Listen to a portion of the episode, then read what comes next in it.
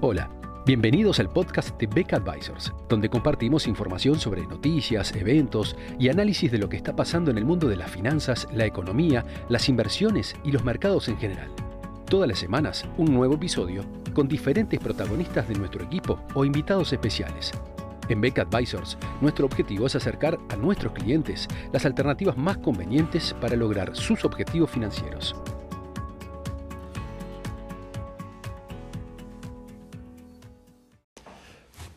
Hoy vamos a hablar de renta fija, de bonos. Para eso vamos a definir, en primer lugar, este, la tasa libre de riesgo que está representada por lo que rinden los bonos del Tesoro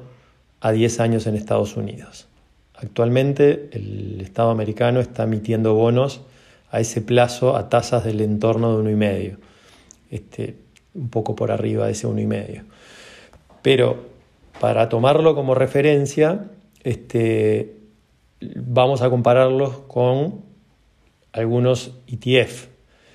que serían el ETF de bonos de calidad en Estados Unidos, el LQD,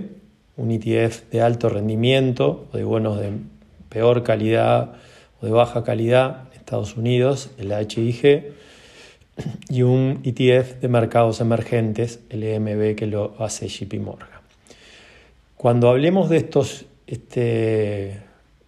fondos de bonos o ETF de bonos, vamos a ver cuánto rinden actualmente esos ETF, que lo vamos a hacer a través de un spread, que sería la diferencia que rinden estos ETF respecto a los bonos del Tesoro americano o la tasa libre de riesgo. Entonces, los bonos de calidad de inversión, primero, están en el, spread en 110 puntos, o sea que sería 1,5 más 110 es 260. Los de alto rendimiento están en 350,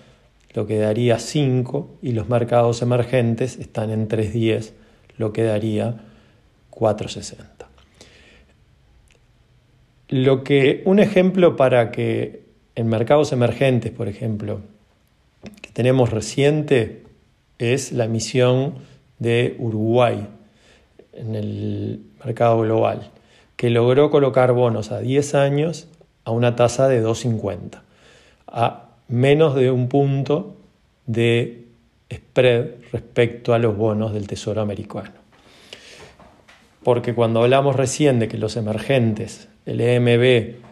tiene un promedio de 3,10, dentro de emergentes hay países con grado inversor como Uruguay, que logró esta, esta tasa muy buena, y otros que no son grado de inversor y por lo tanto este, bajan el promedio. Pero este,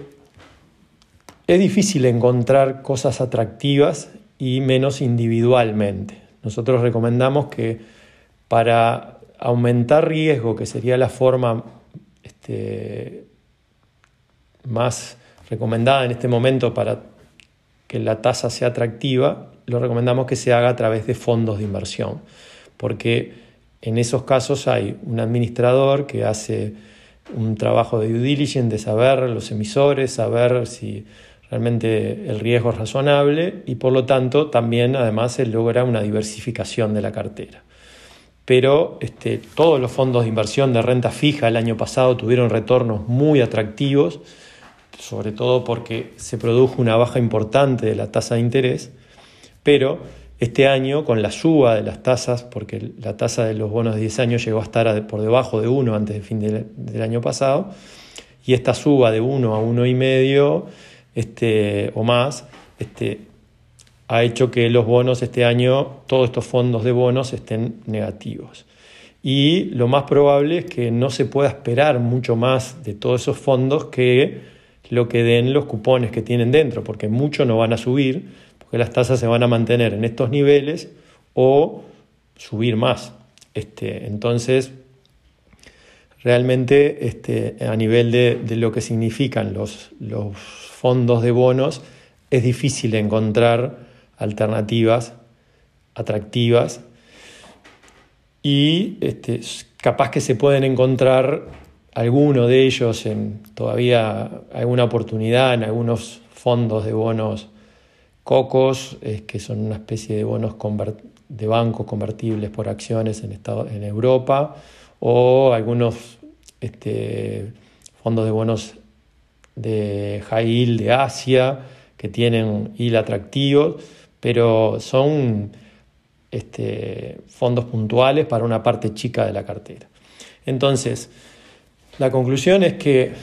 ante la pregunta que recibimos frecuentemente de nuestros clientes o de algunos de nuestros clientes, encontrarme algún bono atractivo, realmente hoy no es fácil de dar una respuesta a eso. Y por lo tanto, este, como que la conclusión de, esta, de este mensaje es que, como dice el dicho, todos los caminos conducen a Roma, en este caso, este, todos los caminos conducen a las acciones, porque en la actual coyuntura se está dando que muchos clientes están aumentando su participación de las acciones dentro de su portafolio y aceptando la mayor volatilidad que tienen,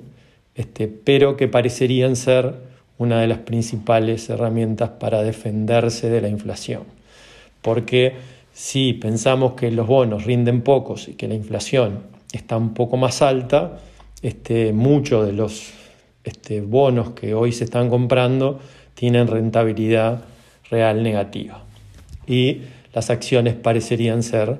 un lugar donde uno se puede proteger más de la inflación.